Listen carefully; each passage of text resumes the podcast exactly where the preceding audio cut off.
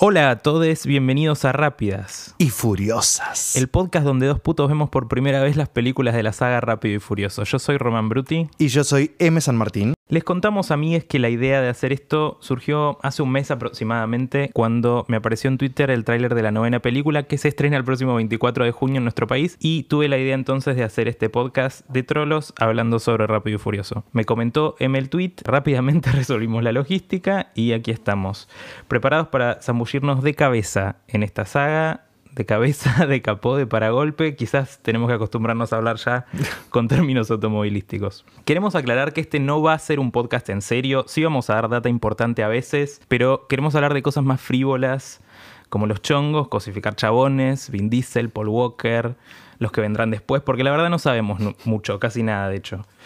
M, ¿qué sabes vos en síntesis de la saga? ¿Habías visto alguna película antes? ¿Te acordás de algo? Yo había visto la primera cuando apenas salió porque tengo familia muy fan del automovilismo, Sí. pero yo miraba los tubos nomás, los tubos de, de ellos, no de los autos.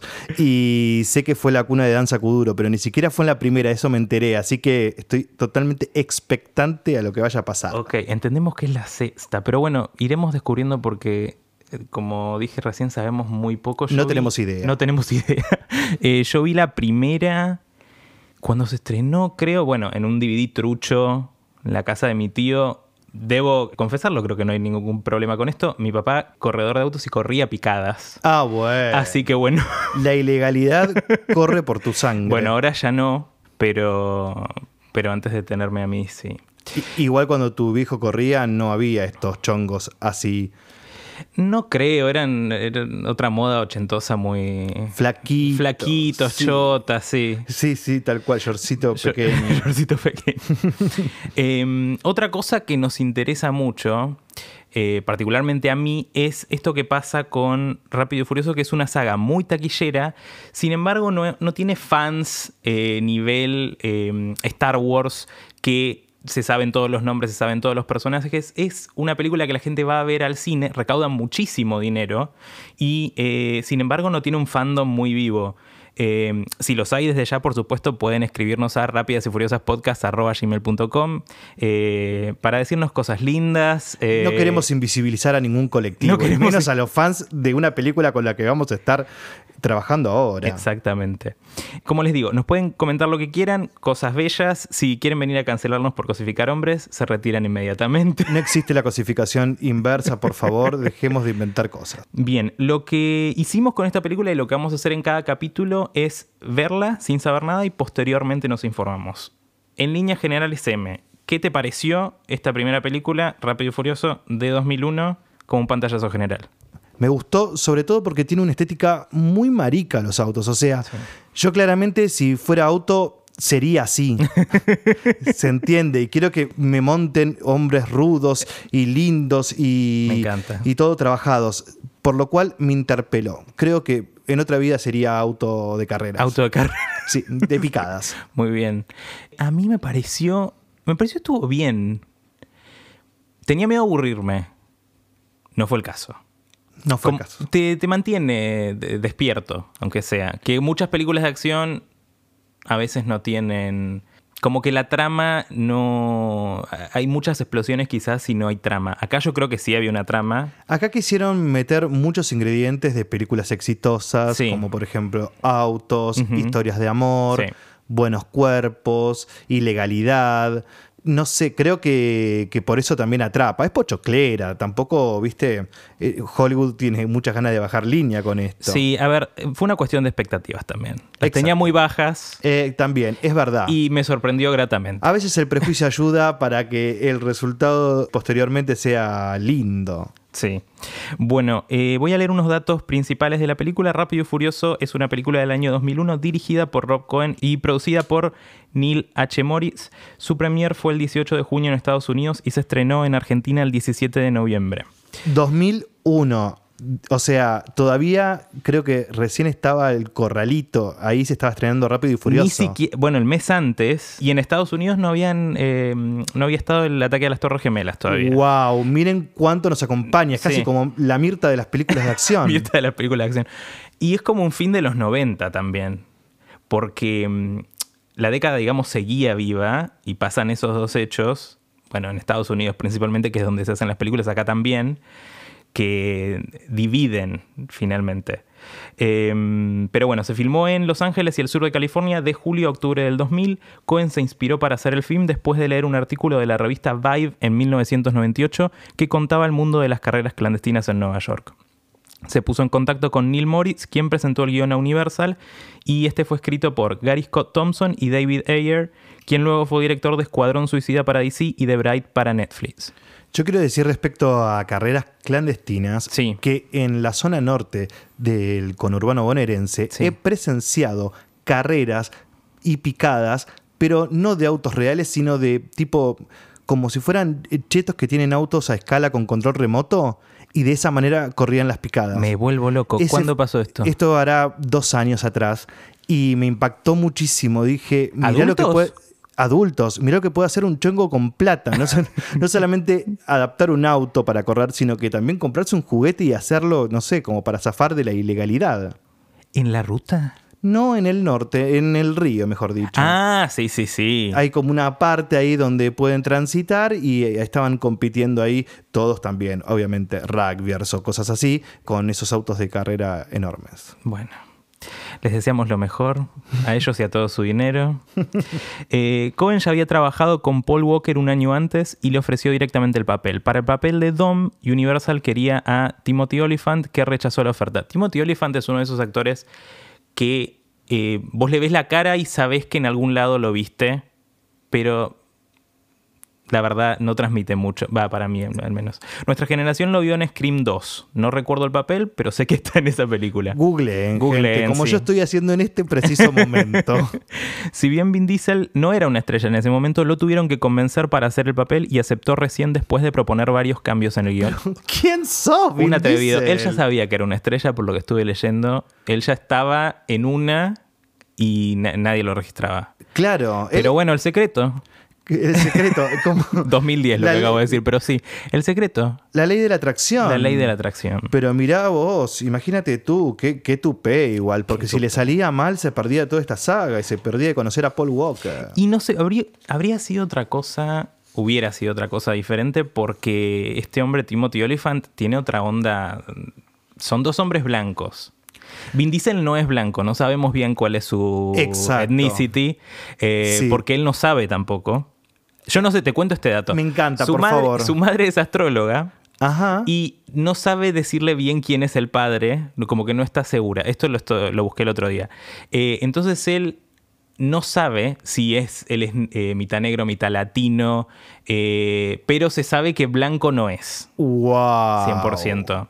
Pero hay estudios ahora decir, que, que te Sí, dicen. bueno, quizás el DAP tampoco quiere revelarlo a esta altura de la claro, vida. ta- tal vez le parece exótico. ¿no Tal vez le parece exótico. Tal vez no quiere quedar afuera de un colectivo por si algún día lo, lo deciden Exacto, cancelar. él es de todos los colectivos al mismo tiempo. Es como el factor eh, de sangre ese universal. Exactamente, cero positivo. Cero positivo. Eh, bien, vamos a hacer un pequeño... Fue filmada en Los Ángeles, Sí, ¿o sí, no? sí, sí, Por- con razón, eh, el calor y... Y tiene este tinte eh, como amarillento, que yo aprecio que se lo hayan eh, aplicado a los Estados Unidos, que en general es algo que está reservado para México. ¿Viste? Cuando ves una película y van a México y de Sí. repente todo se vuelve amarillo. Bueno, Exactamente. Me gusta que en Estados Unidos eh, también se puede aplicar. También había mucho personaje latino también, eso es lo que Sí.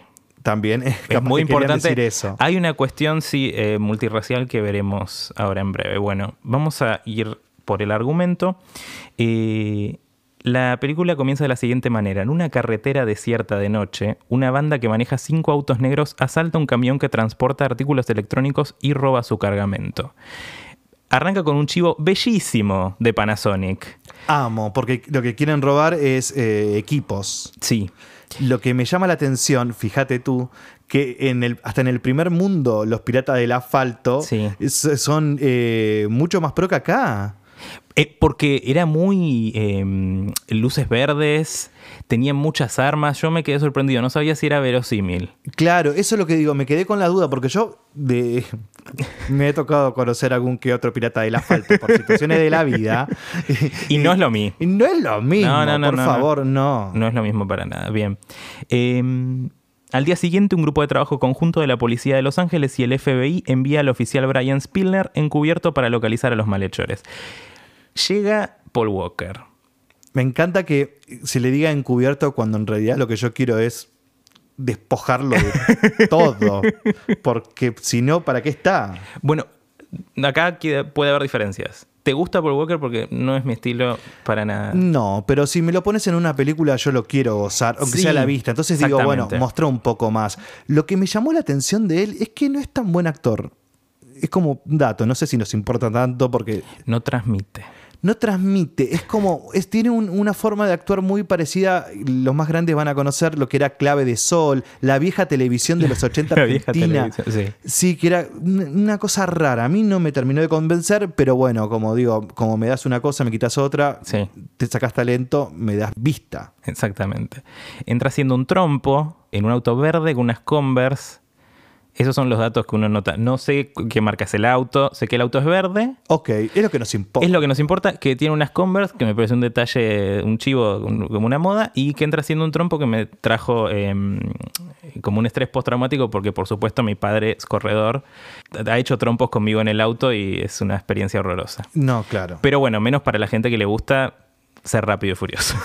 Exactamente. Bien, Brian va a Toretto's Market y coquetea con su dueña Mia, hermana del infame corredor callejero Dominic Dom Toretto. Una morocha hegemónica.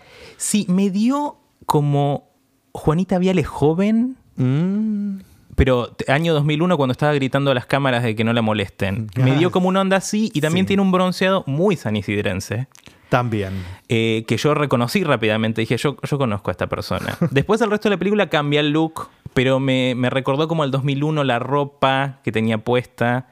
Vamos a hablar mucho de los outfits también, porque no... Bueno, lo- los tipos se visten medio mal, pero los de las minas sí nos interesan. Exactamente. Bien. Llega el crew de Dom compuesto por Vince, Leon, Jesse y su novia Letty en cinco autos. Vince, creo que fue el que más a primera vista me llamó la No, no, atención. no, un fuego. Un fuego. Pero no, no, no, eh, me, me mojé, me mojé completamente. No, no podía creerlo. No, a mí lo que, ¿sabes qué me pasa? Que mm, no sé si como que eh, con ese look me, me gustaba él. Bueno, él tiene una cosa de musculosas de red que utiliza toda la película. Que esto no es un chivo. Hay una marca eh, Bagallo que vende en San Telmo que hacen, que hacen todas remeras de red para ir a fiestas de trolos. Claro, Básicamente. claro. Entonces me llama mucho la atención que el- esto haya sido una moda para gente heterosexual. Y lo que pasa que tenían que... Parecer rudos. Claro, un Ajá. poco así, pero a mí lo que me daba la sensación, creo que contrarrestaba un poco esa imagen de trolo de remera de red, era el aspecto de sucio que daba. Estaban todos muy sudados. Sí, claro, él daba más todavía. Creo que era como que la producción dijo, vamos a ensuciarlo un poco más como para que la gente no se termine de calentar con él y, opaquemos a Vin y, a, Paul. Y aparte que no parezca, o sea, que parezcan, entre comillas, que son gente que corre picadas. Porque la verdad, mm, Paul Claro. Walker no parece. No. No. Paul Walker eh, tiene pinta de, de ir a hacer, no sé, eh, windsurfing en... Sí, alguna, alguna actividad acuática. Sí. Sí, exactamente. Sí, sí, de- Surfer. Algo con, que termine con surf. Claro, porque tampoco sabe, vos no sé, yo no sé mucho de actividades acuáticas, pero windsurfing Piragua puede estar. Pira- Y no lo recomiendo. Bueno. No, no hablamos de cuándo aparece eh, Dom, que se llama Dom. Tengamos en cuenta esto. Eh, Justo para el 2001, ¿qué era? Eh, Dominic Domingo. Mm, Sí, Muy caballo. Eh, Brian o Paul Walker va al mercadito este, que no sé bien qué sería. Es como un cachito premium. No, de- desconozco bien. Warnes, algo de Warnes. Sí, sí, sí. Eh, va ahí y habla con Mia, que se la quiere levantar, y aparece leyendo un diario o algo así. Dom detrás de, de como una reja pequeña, pero lo podemos ver. Y es una imagen imponente. Sí. Despierta calores entre gente de todas las edades, géneros, sexos. Impo- a ver, a mí no me generaba mucho y vi esta película y dije, ah, Pero lo que pasa es que es un masacote de, de- de Sí, es- carne es un tipo. trigueña, Sí. con cara de malo, con esa voz La que cara de malo. te frunce hasta lo más profundo de tu ser. Sí. Sí, a mí me pasó exactamente lo mismo, pero como te estoy diciendo esto, después se me fue diluyendo. A través. Ah, A tra- bueno. Después te voy a decir un detallecito nomás, pero continuemos. Ok, perfecto. Bueno, llega la crew. Eh, hay dos miembros que no interesan, eh, que son Leon y Jesse, y después eh, la novia de Dom que se llama Letty, que es Michelle Rodríguez. Aparece con un lucaso con chabomba a la vista. Bien como se usaba, una cosa medio Britney. Eh, la voy a nombrar a Britney varias veces ah, en este capítulo, porque me recordó mucho a ella. El que avisa no traiciona. El que avisa no traiciona. Eh, y su look es fantástico. Vince, que está enamorado de Mia, comienza una pelea con Brian hasta que Dom interviene. Durante toda esta pelea, todos hacen un acento. Que voy a decir, es el acento eh, African American Vernacular English, se llama. Mirá, la- mirá el término que acabo de terminar. Eh, que es como un acento negro. Queda incómodo ahora viéndolo. No hay nadie negro en escena. Claro. Les ponen una música, eh, les ponen como un rap de fondo y son cinco personas blancas peleando. Bueno, no, Michelle Rodríguez no. Casi como un debate de disidencia. Cinco Es- personas bla- blancas hablando por otro. Es raro, todos muy sudados. Bueno, queda ahí, básicamente. Le dicen Sí. andate, tómate el palo, acá no, no- este no es tu lugar. Ahí va por qué creo que, que a Vince lo hacían más sucio, porque era el pretendiente de Mia. Y si Sí. ella se tenía que quedar con el rubio, lindo y surfer. No con Vince. Ah, bueno, puede Yo creo que era como por eso le, le tiraban cositas como para que se afee. Bueno, ellos te, eh, te quieren posicionar a que vos, el que está viendo la película, vos sos Paul Walker. Vos sos el. el- vos cumplís el lugar de la audiencia. wow. Y a vos te pueden pasar esas cosas, claramente, porque es todo un mundo nuevo y él es el que se mete. Entonces Exacto. vos, eh, niño blanco de la zona norte, ves esa película y decís, claro, yo soy este y todo este mundo nuevo en el que yo me meto. Yo no soy el niño blanco. Bueno, sí, Claro, soy un no. niño blanco de la zona norte, pero en este caso no, porque soy puto. Claro, me encantaría, eh, eh, no sé, sentirme así cuando. O que la gente de Grinder me vea así también cuando También. veo la película. Porque. Esa noche, Brian lleva su auto a una carrera callejera ilegal con la esperanza de encontrar alguna pista sobre la banda. Me gusta también cómo arranca esto porque van como una zona que claramente ellos no quieren vender como eh, una zona marginal para la carrera. Y acá es básicamente el Faena Art Center, donde More Real hizo su 15, que es un, un gran salón eh, donde se hacen grandes eventos, pero para ellos el mismo lugar es una cosa marginal. Claro. Eso me encantó. Dominic propone una carrera entre él, Brian y dos conductores. Al carecer de fondos, Brian se ve obligado a apostar su coche. Que ahí le pide, o sea, dice, quiero ganarme tu respeto. Sí, eso me pareció. No, lo que le dice específicamente es: me llevo la plata y el respeto. Ah, viste que la traducción. Que yo no puedo creer el pensamiento de Paqui Ay. llevarse el respeto. Ay, por favor. Me quedo con la plata y el auto. Y sí. Bueno. Además, el respeto, ¿sabes qué? Te dura dos días. No, no dura nada. Hasta que juegues Per- otra carrera. Y per- perdés. Y sí. Eh, bueno, van a todo un. al lugar este donde van a correr la carrera, al Faena Art Center, eh, marginal de, mm, de Los Ángeles. Y eh, hay ya una cuestión de que hay mucha gente y es muy multirracial. Eh, conocemos a un personaje que se llama Edwin, que está interpretado por Ja Rule, rapero muy importante de esta época, eh, al que le dicen, una chica se le, se le acerca y le dice, eh, hacemos un trío, yo, vos y esta más, si ganás. Obviamente pierde la carrera y lo peor que lo pone es que no puede hacer el trío. Un, un gag muy 2001, eh, muy 90s, eh, muy divertido. Todos los outfits de todas las chicas son cosas que podrían haber utilizado Britney y Cristina Aguilera. Mucho tiro bajo, Mucho tiro bajo. mucha chabomba, mucho top, eh, mucho cuero. eh, Es mucho, como mucho el- jean, jean con jean, maravilloso.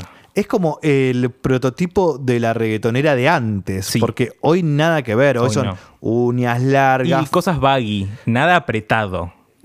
También. Sí, bueno, o que sea, o si es apretado, o si es un poquito Sí. eh, más grande, es cortito, es como cortito, un shortcito. Sí. Me dio más esa sensación como que yo me había olvidado de este tipo de, de outfit, porque me quedo ya con, con, lo último del reggaetón, con, no sé, con las tetas bien apretadas, el después, es verdad, un remerón de red, sí. que también existen, las uñas muy largas, muy, mucho maquillaje. Sí. Sí, 2001, es verdad. 2001. Brian se ve obligado a apostar su coche. Dom gana la carrera después de que el auto de Brian fallara, pero la policía de Los Ángeles llega antes de que pueda entregar su vehículo. Algo que quiero decir sobre la carrera, muy pro. La organización, no creo que las picadas que se corren en este país sean... Porque, o sea, pasan dos chicas con dos aerosoles y pintan el piso de manera como si fueran eh, los Juegos Olímpicos de Beijing, el nivel de coordinación, cómo cruzan el, la línea de llegada. Bueno, estas cosas que no pasan acá, carreras del primer mundo. También en algún momento, esto no recuerdo quién lo dice, pero creo que es Vin Diesel que dice, ganar es ganar, no importa si es un metro o un kilómetro. También me parece como una mentalidad de Paqui. Que, Ay, que te diga. sí, qué pesado. Que no- no- no- Además, hay una diferencia entre un metro y un kilómetro. Sí, por supuesto. Y además que acá es todo de- eh, determinante, como, bueno, perdés acá eh, o ganás el respeto, que esto, que lo otro. Y van a suceder 25.000 carreras. Exactamente. Y todo el tiempo es estar demostrando el respeto en lugar de, no sé, utilizar esos autos para irse a hacer la costa oeste entera. No, esta cosa de querer ganar carreras y meter un montón de guita solamente La velocidad. por el honor. El honor está en Paqui. Sí, total. Y esta cosa que tienen con la velocidad que a mí no me ocurre.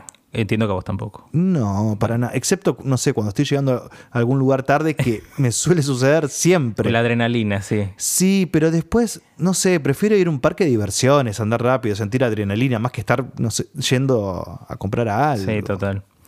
Bueno, eh, cae la policía al final de la carrera. Voy a decir algo, yo apoyo que la policía no exista más, que sea abolida, pero los van con esta. Estaban haciendo mucho quilombo. Mucho kilómetro. No me parece. Hay una señora que vivía ahí a la vuelta seguramente, quería dormir, kilo- música, autos, banco 100% que haya caído la policía. Además, después todos se van como, uh, viene la policía como... Hay que pasar desapercibidos y en realidad era tan obvio que estaban ahí. Porque era como un elefante rosa en un cuarto, ¿viste? Muchísima gente aparte. Muchísima gente. ¿Qué pretendían? ¿Que no se entere nadie? Porque, tipo, si querés jugar. clan- Ah, Eso es lo que me da la sensación también. De si quiero correr eh, clandestinamente, Sí. no voy a estar montando semejante espectáculo. Sí. Porque después, imagínate si justo caía la policía en el medio de la carrera. ¿Quién se quedaba con el honor? Nadie. Y sabemos cómo sufren los paquis por eso. Sufre muchísimo. Brian en su auto ayuda a Dominic a escapar, pero accidentalmente se aventura en el territorio del antiguo rival de carreras de Dominic, el líder de la pandilla Johnny Tran y su primo Lance Nguyen, quienes destruyen el vehículo de Brian. Quiero remarcar, Johnny Tran, el principal, el, el villano, digamos, no me interesa. Me interesa su primo, porque Mm. para mí es como un... hay una ambigüedad. Eh, tiene un pantalón de piel de serpiente, Sí. y lleva una metralleta muy grande. Nos quieren dar a entender algo, para mí. E- Es una imagen o una percepción que no cualquiera hubiese sacado. Creo que el 99,9% de las personas que vio Rápido y Furioso en el cine, nadie se dio cuenta no, de bueno, este detalle. pero yo creo que te dan a entender como que esto es algo... eh, Sí, no, es verdad. Ese es como una disidencia dentro de los vietnamitas que vemos Sí, en pantalla. pero el bastante- primo es una disidencia. Es verdad también, porque cómo reaccionaba también. Era una persona como que era medio, no sé si cavernícola era la palabra, Medio pero tosco. inestable, sí. Exactamente, Sí. exactamente. Yo hay algo que me olvidé contar, que mm, cuando algunos, viste, igual no son picadas como con todas las letras, pero en la calle pasan también. Sí. Entonces, eso me gustaría saber que alguien me explique por qué, qué sienten cuando hacen eso. Yo siento que quieren tener la pija más grande. Sí. Entonces yo, yo se los grito. Les digo, Sí. ay, qué pija tan grande que tenés. Muy bien. Como, no sé, como para que valga la pena algo de tanta corrida que hicieron. ¿Recibís respuesta? Eh, no. no, porque igual no les daría bola, porque sé que la tienen tan. No sé si. inutilizable, vamos a, Bueno. a usar. Y sí. Para no estigmatizar ninguna No, no, est- proporción. no estigmaticemos proporciones, por favor. No estamos No interesados. nos interesa en ser canceladas, Es- pero de todas formas no queremos hacer No, a eh, nadie. quiero hablar más del combo en general de esa persona porque en el lenguaje eh, paqui, Sí. tenerla grande es un estatus. Entonces yo creo que ante la falta de eso tienen la necesidad de correr Sí. de esa manera en plena, no sé, Avenida Libertador con otro vago, ¿entendés? ¿Y qué quieren demostrarnos a las pocas almas que estamos caminando en la calle? ¿Qué quieren demostrarnos? Y si quieren hacerlo, paren y, no sé, catamos. Catamos, sí. eh, todos los pitos son un, buenos. es un servicio... All dicks are good. Sí, pero bueno, tiene que... el- con quién viene es importante. Es importante, sí. Bien, eh, el auto explota. Eh, la explosión es el presupuesto entero de una película india-argentina. Lo que costó esa explosión, eh, la verdad, muy fuerte y dura bastante. Se- digamos, explotaron varios autos de varios ángulos. Wow. Wow. Sí, eh, fue una gran escena. Más tarde, Dominic reitera que Brian todavía le debe un auto de 10 segundos. No sé si me escuchaste, mm, prestaste atención a esta parte. Yo no entendía, lo tuve que googlear. Un auto de 10 segundos es un auto que puede hacer un cuarto de milla en 10 segundos, o sea, cuatro cuadras en 10 segundos. Es mucho. Es mucho. Pero bueno, se ve que es algo que interesa. Yo quiero que me lleve de lugar a lugar. Me llama la atención de cómo no aprovechan hacer recorridas o viajar en lugar de desperdiciar tanto en las cuadras de tu fucking ciudad. Los dos caminan luego juntos de regreso a la casa de Dominic, donde se produce un altercado con Vince, quien está molesto porque Brian está en la casa. Bueno, entran, eh, van caminando amiguis. Yo- mi teoría es más que amiguis. Pasa, Sí. pasa algo. Si estuviera en Argentina casi sería una película de Marco Berger porque nunca terminan concretando nada. Totalmente es una peli de Marco Berger. No me. ¡Wow! Sí. Porque hasta el final. Bueno, no, no nos adelantemos. No, no, pero, Pero- sabemos que no van a terminar cogiendo nunca. No, no, no, no terminan cogiendo. Pero, eh, pero hay una construcción de que, de que hay una tensión. O una amistad muy profunda. Como una amistad de adolescentes del colegio. Sí, total. En el cual uno gusta del otro, pero el otro es tan bueno y sabe, pero no lo quiere como que. Es confuso lo que pasa. Casi autobiográfico, te digo. Es confuso. Bueno, llegan a la fiesta amiguis. Ya después de haber corrido la carrera, vos perdiste, yo gané, te salvé en esto, ya está, se solucionan. Que eh, sin hablar, sin hablar de ningún tema. ¿Viste como bueno, cuando como los- cuando cogen dos chabones que se hacen pasar por héteros. No, o también con- Concluye y no hablan. Concluye, no habla- pero cuando, mm, cuando los hombres se pelean, se pegan y después solucionan el conflicto. Yo como puto no tengo esa experiencia, pero he visto paquis Yo, que discuten, se, se matan a golpes yo he tenido que participar de peleas por amigos heterosexuales. Ah. Sí. y que, y, pero... Para, y que vos tipo de un bando. Y es que nos agarraban en la calle porque siempre algún amigo mío estaba ahí medio escabio y yo ten- y se peleaban y yo tipo, bueno, hay que pelear, pero odio la situación de pelea, Y la sí, odio. y sí, es horrible. La odio. Pero bueno, ellos como que la disfrutan, creo que largan tensiones. Me gusta verla de chusma, es verdad. Tipo, uy, una pelea, voy. Pero de lo que sea, hombres, mujeres. eh, La de mujeres me dan un poco más de. Porque siempre terminan, tipo, no sé, iba a decir algo como por hombres, pero realmente me pasó que las pocas veces que presencié una pelea de dos mujeres eran por un hombre. Pero no estoy diciendo Ah. que todas las mujeres se pelean por Sí, eso, por favor. Estoy sí. hablando de mi experiencia personal y fue como digo, "Mm, no sé si tengo ganas de ver tirada de los pelos, qué sé yo. Prefiero que se peleen entre ellos. Bueno, le mandamos un beso a la Verito de Becar, un clásico video de la internet de, de peleas entre mujeres. Eh, Fuerte, qué fuerte De, señor de mi zona, de mi zona, la verdad. La llevo conmigo. Bien, eh, van a la casa. Entran, hay una fiesta en la casa de Dom, sin motivo alguno. Aparentemente solo que ese día corrieron una carrera. Claro. Eh, vemos dos tortas chapando fuerte. Por supuesto, año 2001, una película para hombres, dos tortas muy femeninas. Exactamente. Pero bueno, hay un... Sí, es para la audiencia masculina, pero bueno, al menos hay dos tortas. No sé, yo creo que está bien. No sé, que para mí ni siento que sean tortas, porque ni siquiera. No, se- seguro que no. No, no, lo siento casi como un beso coreográfico. Sí, Total, bueno, sí. ¿Entendés? Como esta cosa de no hay pasión. Yo no estoy disfrutando de meterte la lengua. Yo estoy queriendo calentar a estos pelotudos. Sí, que igual me gustó que no vimos a esos pelotudos calentándose. Como No, que era para la audiencia, bueno. pero es- estaba normalizado ahí lo, lo que estaba pasando. Claro, pero tendrías que haber ido, no sé, al cine a ver qué onda. Yo, tipo, en ese momento, un chabón lleva a su novia y, él, y empieza a decir, uy, mirá, mirá, no sé, como... Creo que es como vos decías, le están hablando directamente al espectador. Totalmente, sí. Eh, bien, ahí ocurre el maravilloso momento de la corona, eh, que es que hay un claro chivo de corona eh, de Vin Diesel a Paul Walker. Las dos marcas que más aparecen realmente Panasonic y Corona, creo que ninguna más. No, es que yo quiero saber qué macho reivindica la cerveza Corona. Sí, no sé. Bueno, yo no tomo cerveza. eh, pues, No, seré mí- muy puto quizás, pero. No, a mí me, me gusta la Corona con un poquito de limón, Sí. pero no, ¿Qué, no ves en el ¿qué toman. Quilmes los hombres? Tendríamos que traer un hombre. No, no, lo que pasa es que también, viste que la sociedad, mientras va mejorando, van adquiriendo ciertos gustos. Entonces, mis amigos, que son bastante populares, no sé, como que antes te compraban la, la cerveza de diosa y ahora te quieren una Andes roja. No sé, como que, aunque sea de una marca, pagás 50 pesos más, pero tenés como, disfrutás otra cosa más. Claro, de a poco. De a poco, qué sé yo, sí, me parece eso. Mucha birra tirada me parece que hay también en las Sí, carreras. todo eso. Ah, claro. Sí, sí, sí. como hay mucho sponsor, mucho canje también. Pero en carreras profesionales, no en la picada. O sea, ahí yo creo que. ¿Sabes qué creo que toman? Farnet. Y sí. Y deben tomar em, Fernandito. Que Fernandito es una versión. Pero eh, vos decís. Y bueno, no me sé. parece. Yo, yo- en la picada yo creo que toman cualquier cosa. Ay. En la carrera, quizás en el autódromo. pero fíjate que en la picada, yo creo que si corren autos con picada, deben tener un auto bueno también. Yo Sí. no sé si ser. El Fernandito es. Sí, es muy abajo. Para mí caen con la conservadora. eh, con un Fernet, querés un Fernecito, querés un Fernecito, medio que hacen un chistecito de ser cordobeses, qué sé yo. Sí. y, mm, y petaquitas de metal. Bueno, sí.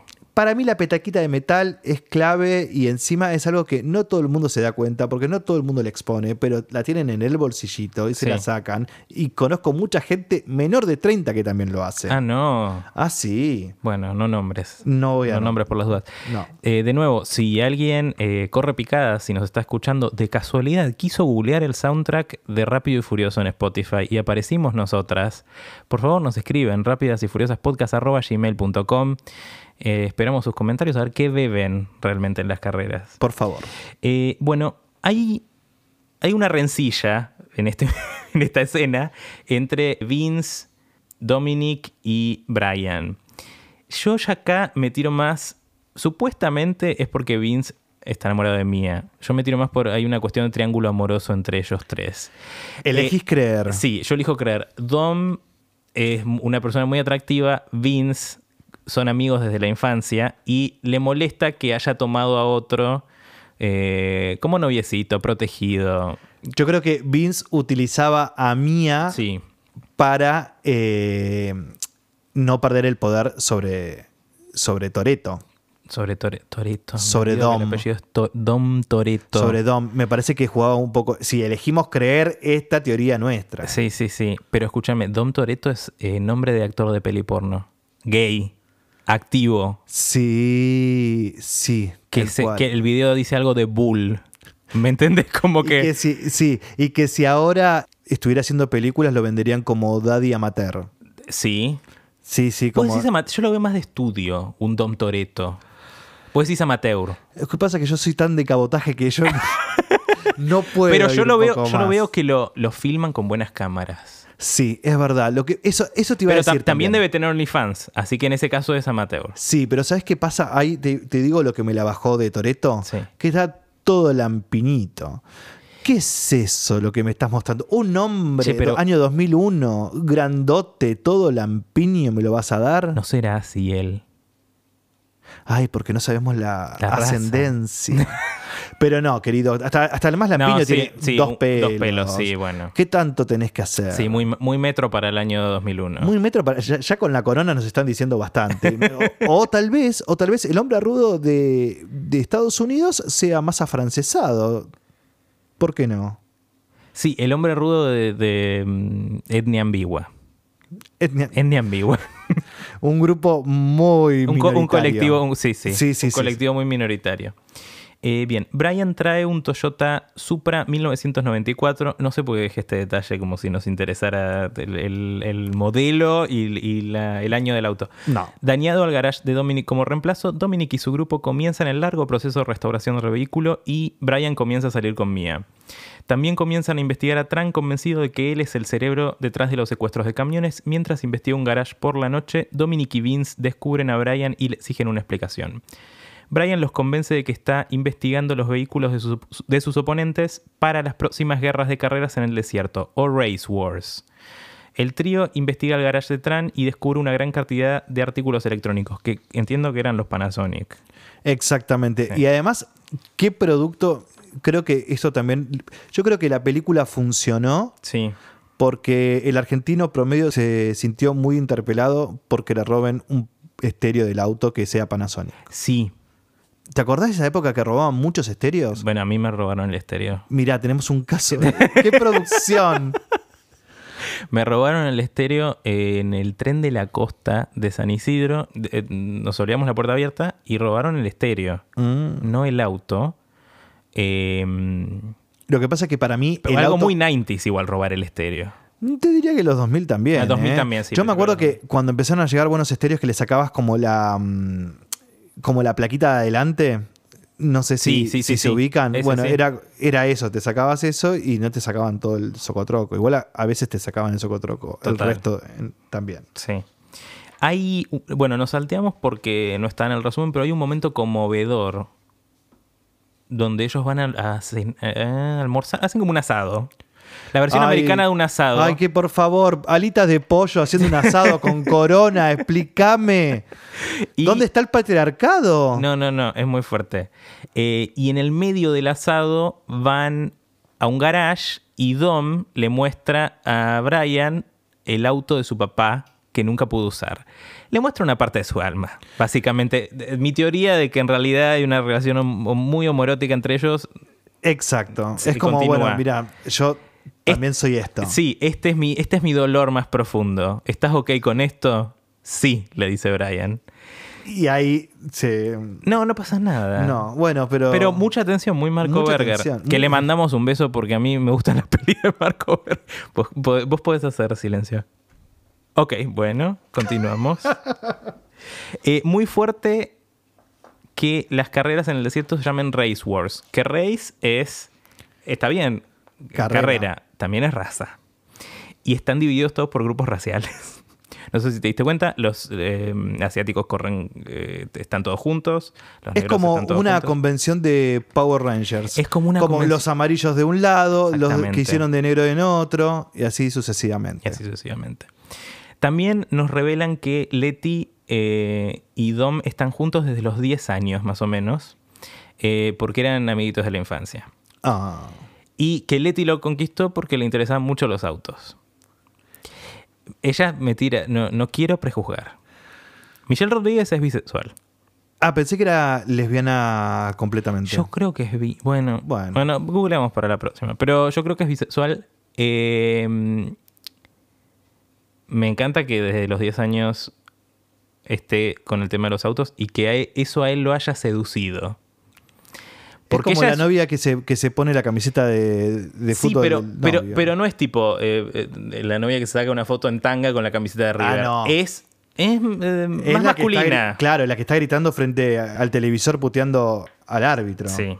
Hay como dos tipos de feminidades diferentes. Está Leti y está Mía, que es eh, Juanita Viale, Juanita Viale americana, que también demuestra cuando va a la cita con Brian que ella puede manejar. Y esta es la escena en la que los hombres en el cine dicen, wow, una mujer puede manejar. Y donde los hombres del cine se enamoran, como hizo Toreto, de eh, Michelle Rodríguez. Exactamente. Es muy corta, no nos dan la verdad a los gays nada. Nada. Lo único que nos dan es homoerotismo, pero no nos dan nada Pero de... ni siquiera tampoco las escenas de sexo son tan imponentes. No, no son Se jugadas. le ve un poquito, es como una cosa. eh, eh, es desabrida. Es desabrida. Desabrida. Me parece que eh, no sé a qué tipo de macho, pero al latino no le estaban hablando. Sí. Eh, estaban a... No sé. A ver, yo les puedo estar hablando a un latino, Sí. pero tal vez el mensaje no llega. Claro. Yo creo que pasó un poco con eso, porque la verdad que faltaba un poco más de fuego. era como casi eh, una coreografía del bailando cuando mm, Vin Diesel la agarra a Michelle Rodríguez. La... Ah, sí, bueno, porque hay, bueno, hay, es, es esta escena que cogen mientras están yendo a atrapar a mm, Johnny, a los vietnamitas. Eh, y me da una energía muy bisexual de parte de los dos esta escena, porque como que ella lo, lo- lo mueve en algunos Sí. momentos, no es que ella es Y una- bueno, una- digamos que Vin Diesel tiene buenas tetas también. buen- tiene buenas tetas. O sea, realmente me imaginé una, una cinturonga ahí en algún Capaz que el productor se apiadó de ella Sí. y le dijo, mira, te conseguí un tetón. Y sí, está bien. Eh, Por eso lo eligieron a Vin Por, eso lo elegieron a Vin Diesel. No hubo Ahora cambios en el todo. guion, no, na- Nada, no, nada, no. nada. No, muy bien. Brian informa el descubrimiento a sus superiores y Tran y Lance son arrestados mientras se restaura y construye el Toyota Supra. Sin embargo, la redada fracasa cuando se demuestra que los productos electrónicos se compraron legalmente. Brian se ve obligado a confrontar su sospecha de que Dominic es el verdadero cerebro de la operación y tiene 36 horas para encontrar a la banda. Ya acá hay una pregunta que él dice, ¿puedo ser amigo de este hombre? Amigo o algo más. Na- nada consciente, yo estoy hablando... por- todo esto va por abajo. Exactamente. Eh, yo Vivimos en el país más psicoanalizado del mundo. ¿Por qué no vamos a hacer estas teorías? Exactamente. Eh, yo, él se pregunta, ¿puedo ser amigo de este hombre que estoy investigando? Eh, Quizás tenga que meter preso. Mm. La respuesta la sabremos. Eh, al día siguiente, todos asisten a las Race Wars. Jesse, ah, Jesse es uno de los eh, Don Nadies que del grupo de los cinco, del crew de Don. Eh, Jesse apuesta al Volkswagen de su padre contra Tran. Pierde y huye con el coche. Eh, Tran exige que Dominic recupere el vehículo y lo acusa de denunciarlo a la policía. Enfurecido, Dominic golpea a Tran. Me pone muy mal que apueste el auto contra el villano principal. Bueno, él no sabe, quizás en, su- en- en el mundo de Rápido y Furioso, él no sabe que es el. Bueno, sí sabe que es el villano principal. Claro. Pero el auto de su padre, la verdad. Fuerte, innecesario. Hay muchas escenas acá, en este fragmento, que se miden la pija con los autos.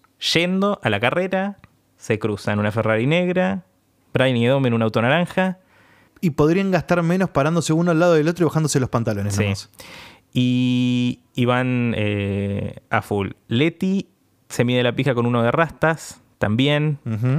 Ocurren en las Race Wars aparentemente una serie de decisiones de mierda. Todos apuestan sus autos, que es una locura. Me parece que, que no está bien. No. No, mucho honor. Más tarde esa noche, Brian presencia que Dominic y su crew se van y se da cuenta de que ellos son los secuestradores, los piratas del asfalto. Eh, él re- le revela su verdadera identidad mía y la convence de que los ayude a encontrarlos. Dominic, Letty, Vince y Leon atacan un camión semi-remolque con la intención de que sea su último robo. El conductor armado dispara a Vince y saca a Letty del camino.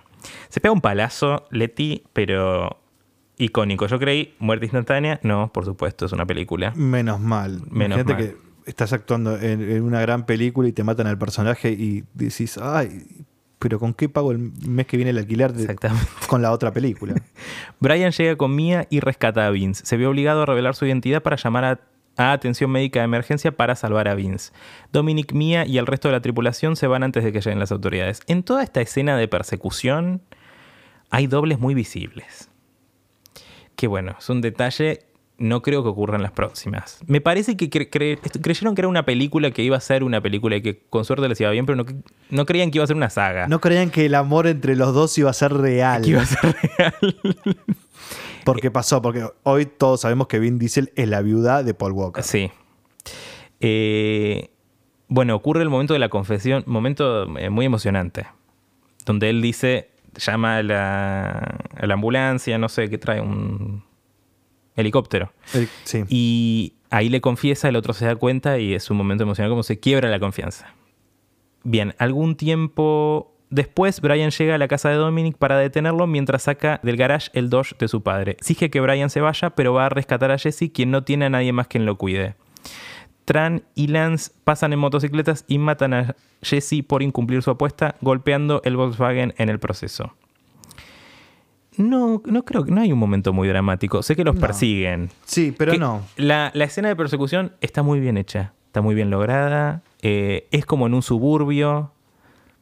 hay subidas, bajadas. Es súper entretenida. Sí, sí, absolutamente. Disfruté totalmente, aunque me perdí porque no. mm, La verdad no me interesaba mucho Jesse. Me parecía un. Un fumón sin mucho. O sea, no estaba bien desarrollado el personaje. No, No. no. era lindo. Nos estigmatiza los fumones. Bueno, sí. Estigmatiza porque la verdad hace todo mal. Todo mal. Todo mal. Bueno, Bien. tal vez yo también. Brian y Dominic los persiguen en sus vehículos, encuentran y matan a Tran e hieren a Linz. Eh, Brian luego persigue a Dominic y ambos finalmente acceden a una carrera de resistencia de un cuarto de milla. O sea, corren cuatro cuadras. Bueno, Bueno, tampoco tanto. cruzan, eh, se acerca un tren y cruzan la vía, por supuesto, antes de que el tren los agarre. Eh, la cruzan al mismo tiempo, la carrera termina en un empate, pero Dominic choca su auto contra un camión hiriéndolo. En lugar de arrestarlo, Brian le da las llaves de su propio auto a Dominic, afirmando que todavía le debe un auto de 10 segundos de su primera carrera. Ahí volvemos. Una frase que vos decís, ah, Ah. esto no era interesante. Acá está. Acá está el cierre. Para eso la pusieron, porque como Sí. bien se sabe, si vos pones un revólver en una escena, alguien lo tiene que disparar. Alguien lo tiene que disparar. Sino que no exista. Y- sí. Lo y- mismo pasó con esta frase. Y si alguien puso el revólver y después no, no lo disparan, hay algo que está mal hecho. Le van a disparar a él. Le van a disparar. Eh, Dominic se escapa en el Supra mientras Brian se aleja y hay una escena posterior a los créditos donde Dominic eh, se lo ve conduciendo por Baja California, México. Bien, toda esta cuestión de que ellos corren al mismo tiempo me dio muy Telma y Luis, eh, como es, somos nosotros dos Sí. cruzando. Y hablando de Tenma Lewis, hay que decir que Brad Pitt mostró mucho más y mejor el Sí. cuerpo que estos dos monigotes en una película de acción. Totalmente. Yo me acuerdo, la tendré que ver de nuevo, ¿no? La vi el otro día, Ah, de nuevo. Está bien, ¿no? Muy bien. Sí, O sea, acostumbrando el ojo a esa época. sí. Hoy está mucho mejor. Claro. Pero para, digo, imagínate, ser una marica joven y ver Tenma Lewis, aparece Brad Pitt. Baby Brad Pitt, aparte. Young Brad Pitt, no quiero que, no- que nos tilden de cualquier cosa. por No, no, favor. no. Bueno, Baby Brad Pitt es que de 20 a 30.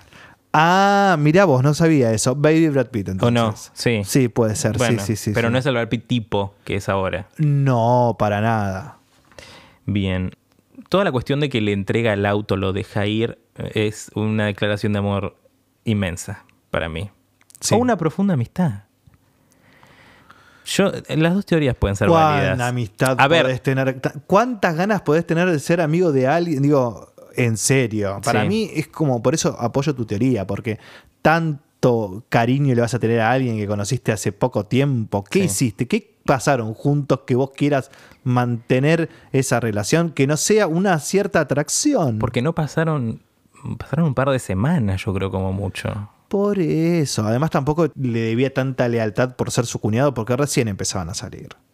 Sí, ¿sabía? No, no sabía. Bueno, sí, sí, sabía, sabía. Sabía porque en un momento le dice, no la lastimes. Ah, ok. Le dice Vin Diesel a Paul Walker. Sí, hay, un, hay una conexión muy fuerte y hay un... eh, Dom es el Dom de la relación, básicamente es el dominante, y, y Paul Walker es el, el que recién empieza. Y el burgués que va a, a zonas de conflicto. Sí. Entonces necesitas que, que el rudo te proteja. Exactamente. Bien, la película termina ahí. Se filmó un final alternativo donde Brian aparece en la casa de Mia y Dom. Eh, la encuentran pagando para mudarse a otra ciudad. Le dice que renunció a la policía y que quiere otra chance y por supuesto se reconcilian. Por supuesto, este final no nos interesa. No. Eh, el actual es eh, una peli de Marco Berger, una historia gay, básicamente, y no nos interesa el final de que terminan todos No. felices la parejita de heterosexuales. Exacto. Bien. ¿Cómo fue? El presupuesto de la película fue de 38 millones y recaudó 207,3 millones. Un éxito total, básicamente. Sí. Eh, en enero de 2002 fue lanzada en DVD y vendió 5 millones de copias en tres meses. Wow. Fueguísimo. DVD. Tiene un puntaje de 53 en Rotten Tomatoes, así que las críticas fueron bastante misas. Todd McCarthy de Variety la calificó como una película valiente y gratificante, una verdadera rareza en estos días, el tipo de film que gobernaría los autocines si todavía existieran. Owen Gleiberman de Entertainment Weekly, por su parte, dijo que la película trabaja duro para ser emocionante, pero apenas llega a hacer honor a su título. Amén. Paul Clinton de CNN criticó la película por sus agujeros en la trama y declaró que el final le parecía idiota. O sea, eh, mezcladito. Eh, Mezcladito, sí, coincido completamente con lo que vengo escuchando. Sí. Eh, tenemos una crítica local A ver, también de Diego Batle, de La Nación, que le da una calificación regular. Importante todo esto que voy a decir. Diego Batle sostiene que el principal problema de este sorpresivo éxito de taquilla no es que su trama, su estética y sus jóvenes actores remitan al cine de clase B más naif y ramplón. Lo peor de Rápido Perdón. y Furioso. Diego Batle, estás haciendo una columna en Argentina, decís rampón. Bueno, está bien. Ram- peor, dijo- ramplón. Dijo Ramplón. Lo peor de Rápido y Furioso es su trasfondo ideológico. El protagonista es un carilindo galán rubio, mientras que todos los personajes de las minorías aquí representadas, latinos, negros y especialmente asiáticos, son inevitablemente tontos, vulgares, violentos y traicioneros. En el resto de la review también habla del lugar de la mujer, de que ellas están lavando los platos, ellos van a correr las carreras. Eso es verdad. Y Pero sobre todo, fíjate algo, que incluso el pretendiente de Mía, que era la latina, Sí. era Vince, que era blanco. Sí, por supuesto. Sí, sí, sí, sí.